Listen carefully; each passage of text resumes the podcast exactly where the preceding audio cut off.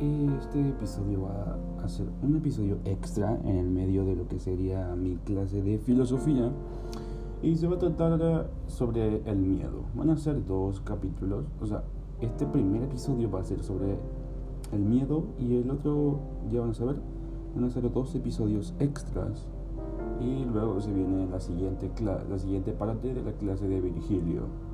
Ahora, en este episodio vamos a hablar sobre el miedo, siempre en un término filosófico y social. En este caso vamos a hacer una reflexión sobre el miedo, una reflexión filosófica, como un elemento fundamental desde un punto social.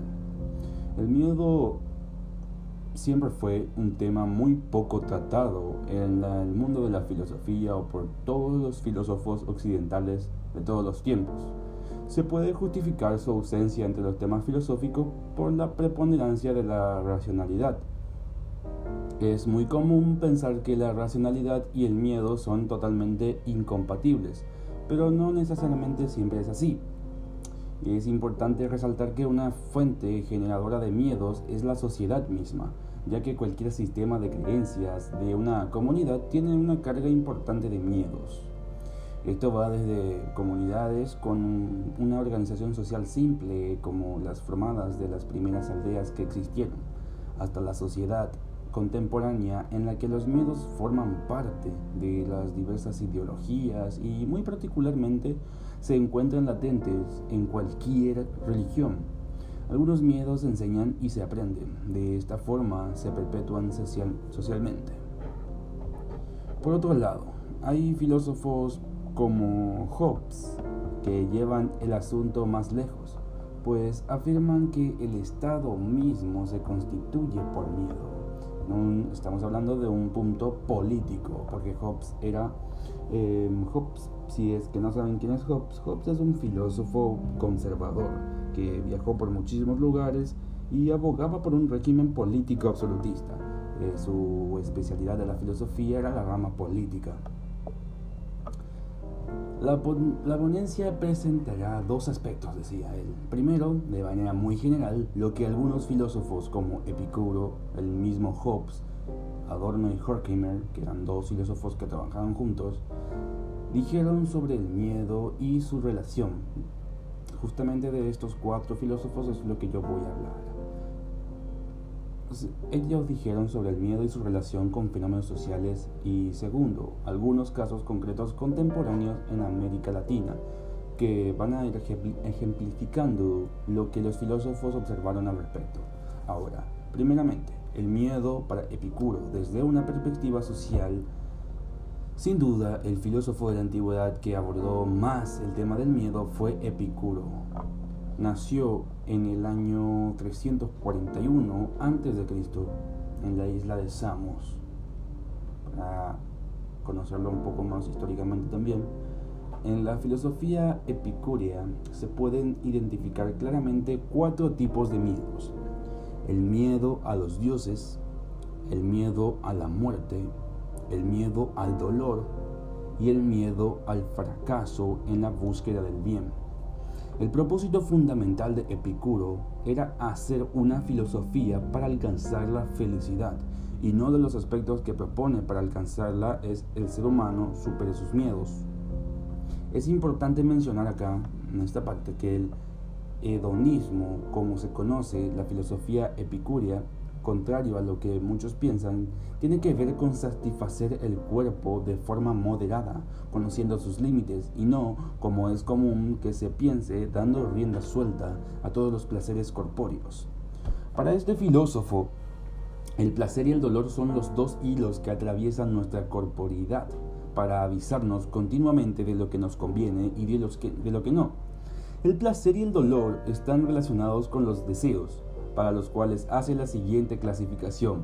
Él decía, de los deseos, unos son naturales y necesarios, otros naturales y no necesarios, otros no son ni naturales ni necesarios, sino que nacen de la vana opinión.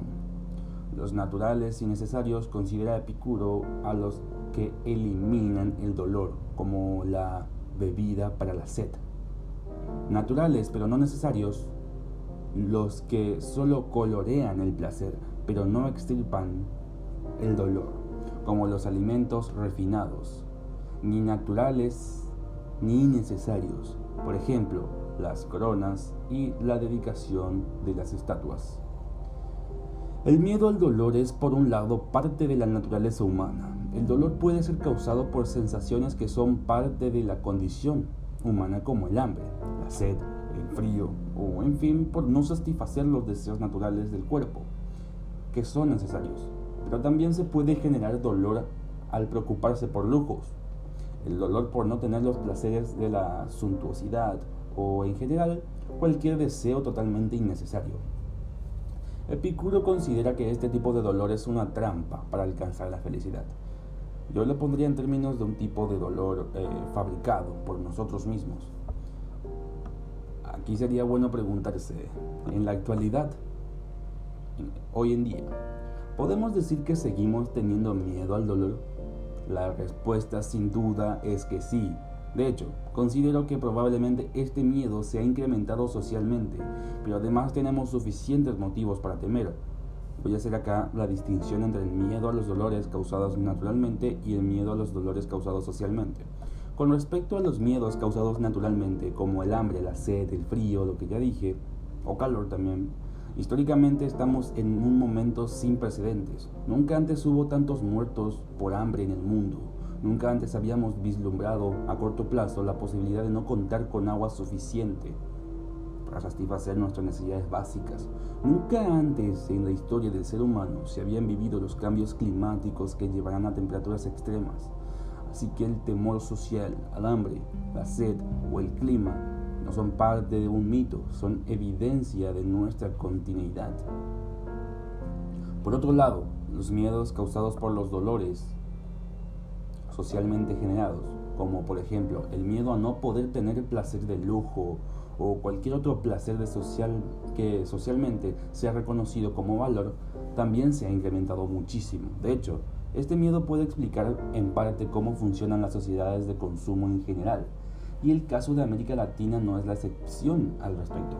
Se ha construido el mito de que tener tal o cual cosa nos produce placer, no tener ese placer causa dolor.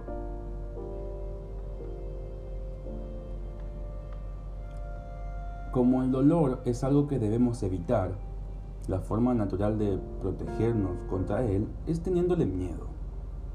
Por lo tanto, debemos tener tal o cual cosa por miedo al dolor que nos produce no tenerla. Así pues, llegamos a la conclusión, el miedo al dolor sigue siendo completamente actual y se ha perpetuado socialmente cada vez más. Para Epicuro, la alegría de vivir se ve disminuida por el temor al dolor y la muerte. Estos dos miedos constituyen una especie de esclavitud de la que se valen socialmente algunas personas para dominar a otras personas. Ya se ejemplificó cómo el miedo al dolor puede ser parte de la explicación del funcionamiento de las sociedades de consumo. Ahora voy a ocupar un poco entonces del miedo a la muerte. También podría ser considerado como un miedo natural, pero no es necesario. La cosmovisión de las culturas prehispánicas daba a la muerte un lugar importante. A veces morir podría ser un honor, como en el caso de los elegidos para los sacrificios humanos. Así quiero resaltar, eh, en este momento quiero resaltar, la forma social de enfrentar la muerte.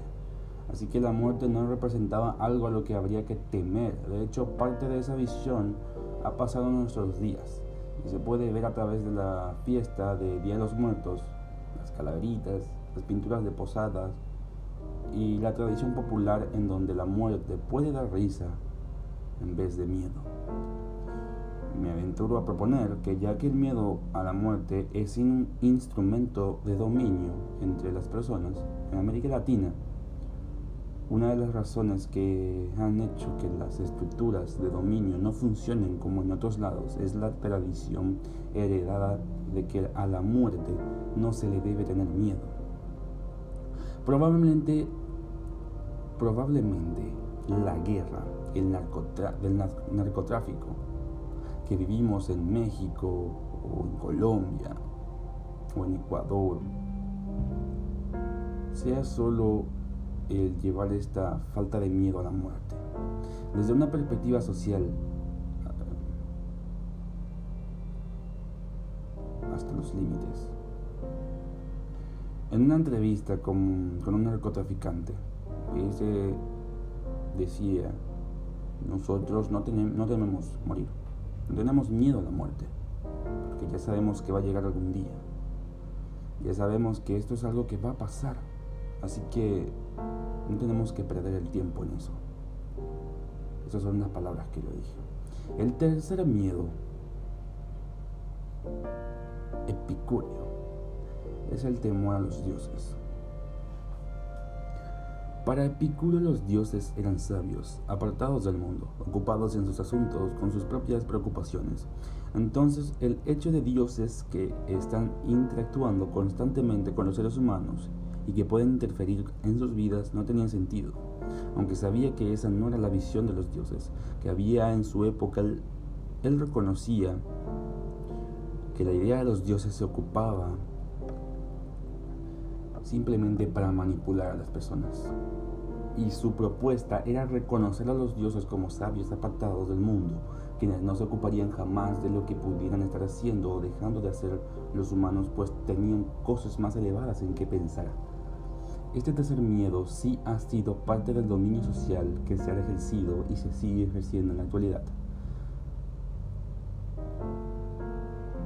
El peso que tiene la Iglesia Católica en América Latina solo se puede justificar a partir del miedo a Dios, que regresando a las cosmovisiones prehispánicas, se puede ver cómo los dioses eran seres que interactuaban con los seres humanos y que tenían control sobre ellos. La furia de un dios podía dejar sin cosecha a una población o inundarla. Entonces al dios había que tenerlo tranquilo, pero antes que nada había que temerle. Por supuesto que la conquista del dios cambió en muchos casos, porque hubo grupos que conservaron a sus dioses, pero el miedo quedó ahí. La religión oficial hizo que el temor a Dios se, difundiera y usó esto para adquirir el poder que todavía hoy tiene. El último miedo epicúreo es el de fracaso en la búsqueda del bien. Para Epicuro, el bien se alcanza a través de la felicidad. Perfecto. Pero Epicuro, pero para Epicuro la felicidad consiste en ser más, no en tener más. Esta perspectiva puede ser perfectamente aplicable en la actualidad. Sin duda, vivimos en una sociedad en la que el valor de una persona está en lo que tiene, no en lo que es. Esta felicidad exógena, asociada al tener, aunque socialmente muy difundida, se contrapone con una intuición generada principalmente por la experiencia que es un saber popular que se encuentra presente en algunas culturas orientales o en las, comunicación, en las comunidades indígenas de Latinoamérica, en general en aquellas culturas menos occidentalizadas, en la que se niega que la felicidad esté en el tener. Aplicando la filosofía epicúrea, podríamos preguntarnos ¿Realmente somos felices? Y suponiendo que respondemos que sí, siempre y cuando tengamos lo que queremos, sin ser redundantes, habría que preguntar si realmente lo somos, no solo por tener. Podríamos descubrir que la respuesta a la segunda pregunta es no. El miedo al fracaso en la búsqueda del bien en nuestra sociedad se ha quedado en el miedo al dolor de no tener lo que deseamos. Porque el bien se ha visto reducido a eso.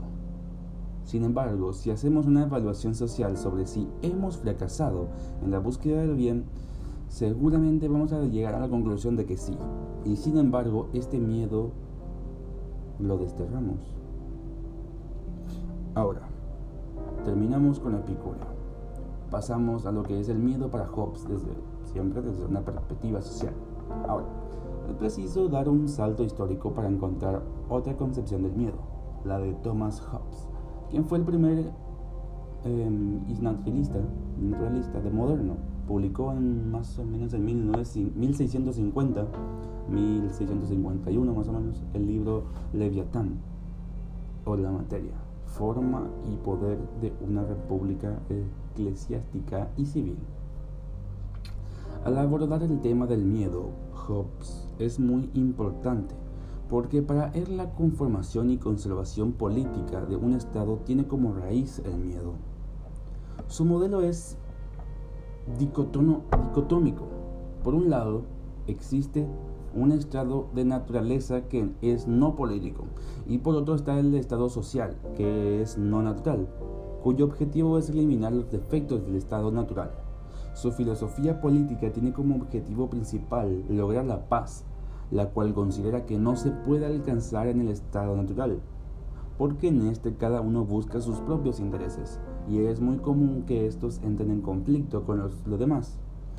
Para esto propone que se haga un contrato social en el cual cada uno cede su derecho natural a cambio de la protección de un soberano.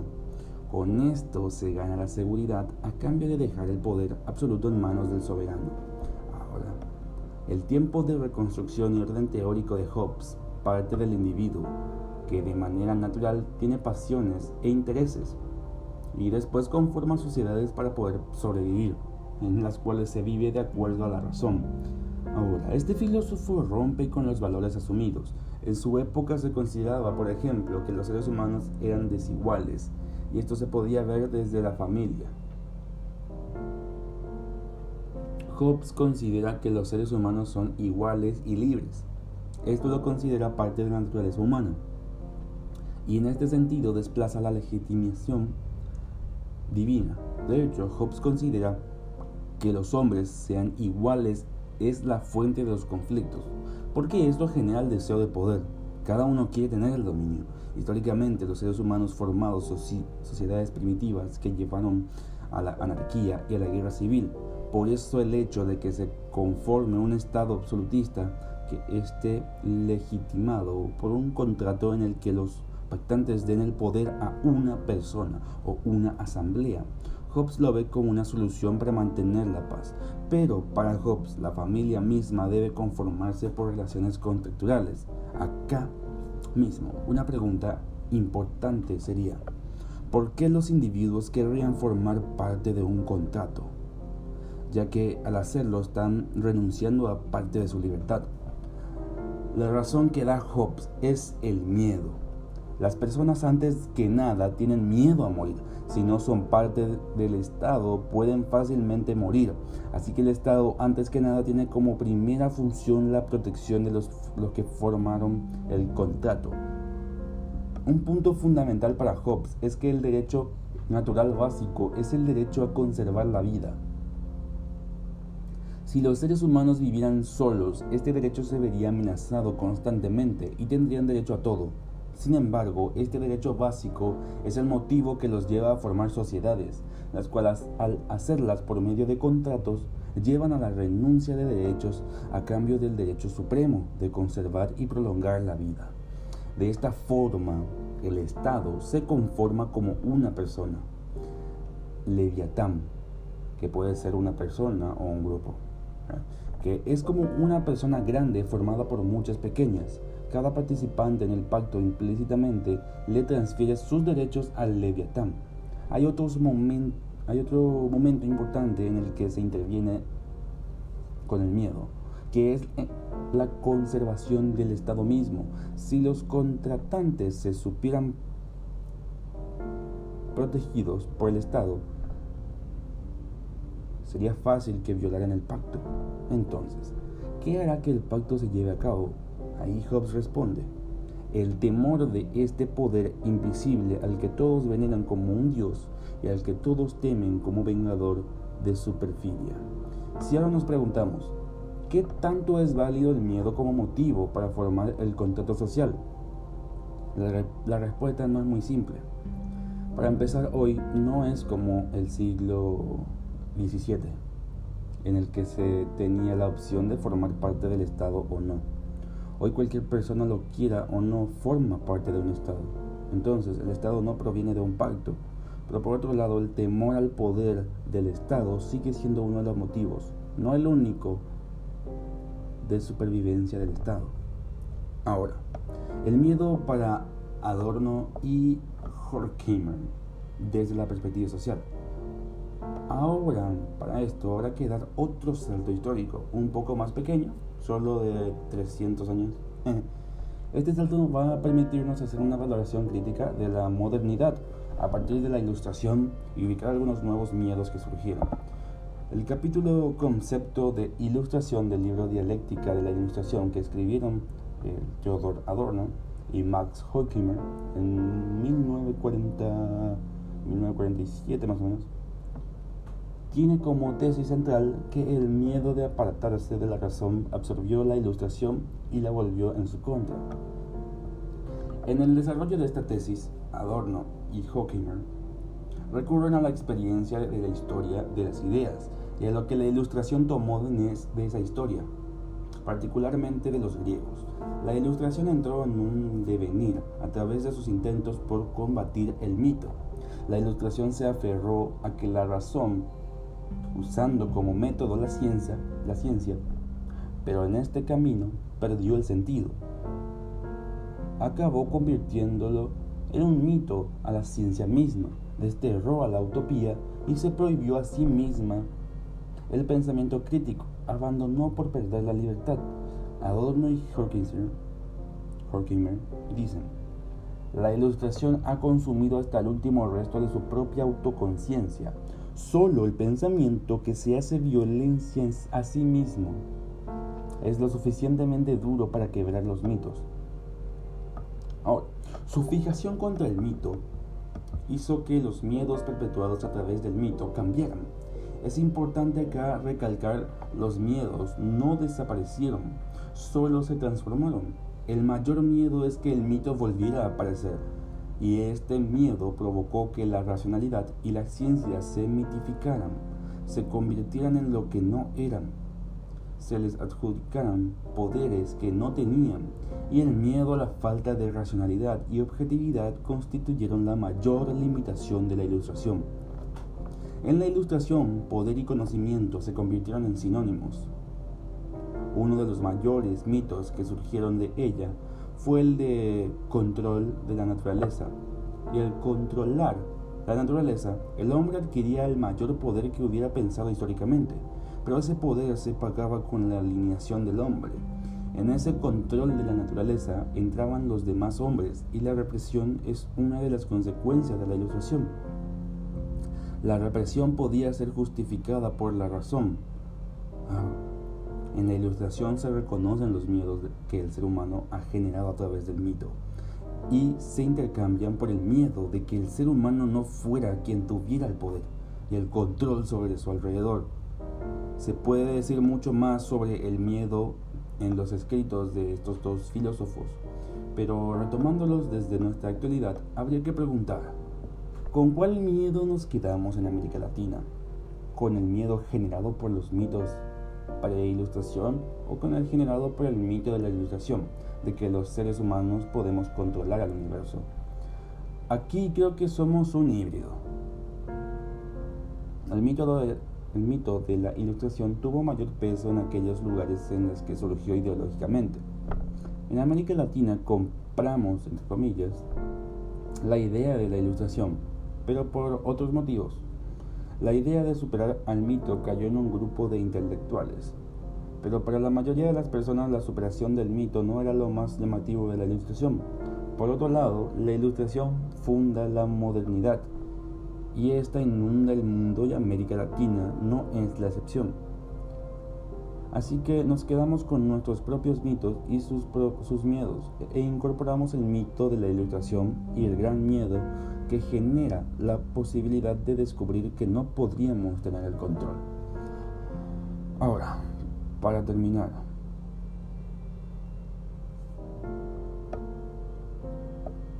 la conclusión es que a lo largo de esta ponencia se pudo ver cómo algunos miedos que se han identificado en la filosofía en diferentes momentos son completamente actuales. Me parece que esto podría parecer parecerse a un proceso psicoanalítico de nuestra sociedad en el que estamos descubriendo nuestros miedos y cabe la pena preguntarnos ahora, Y ahora que los descubrimos, ¿qué hacemos con esos miedos?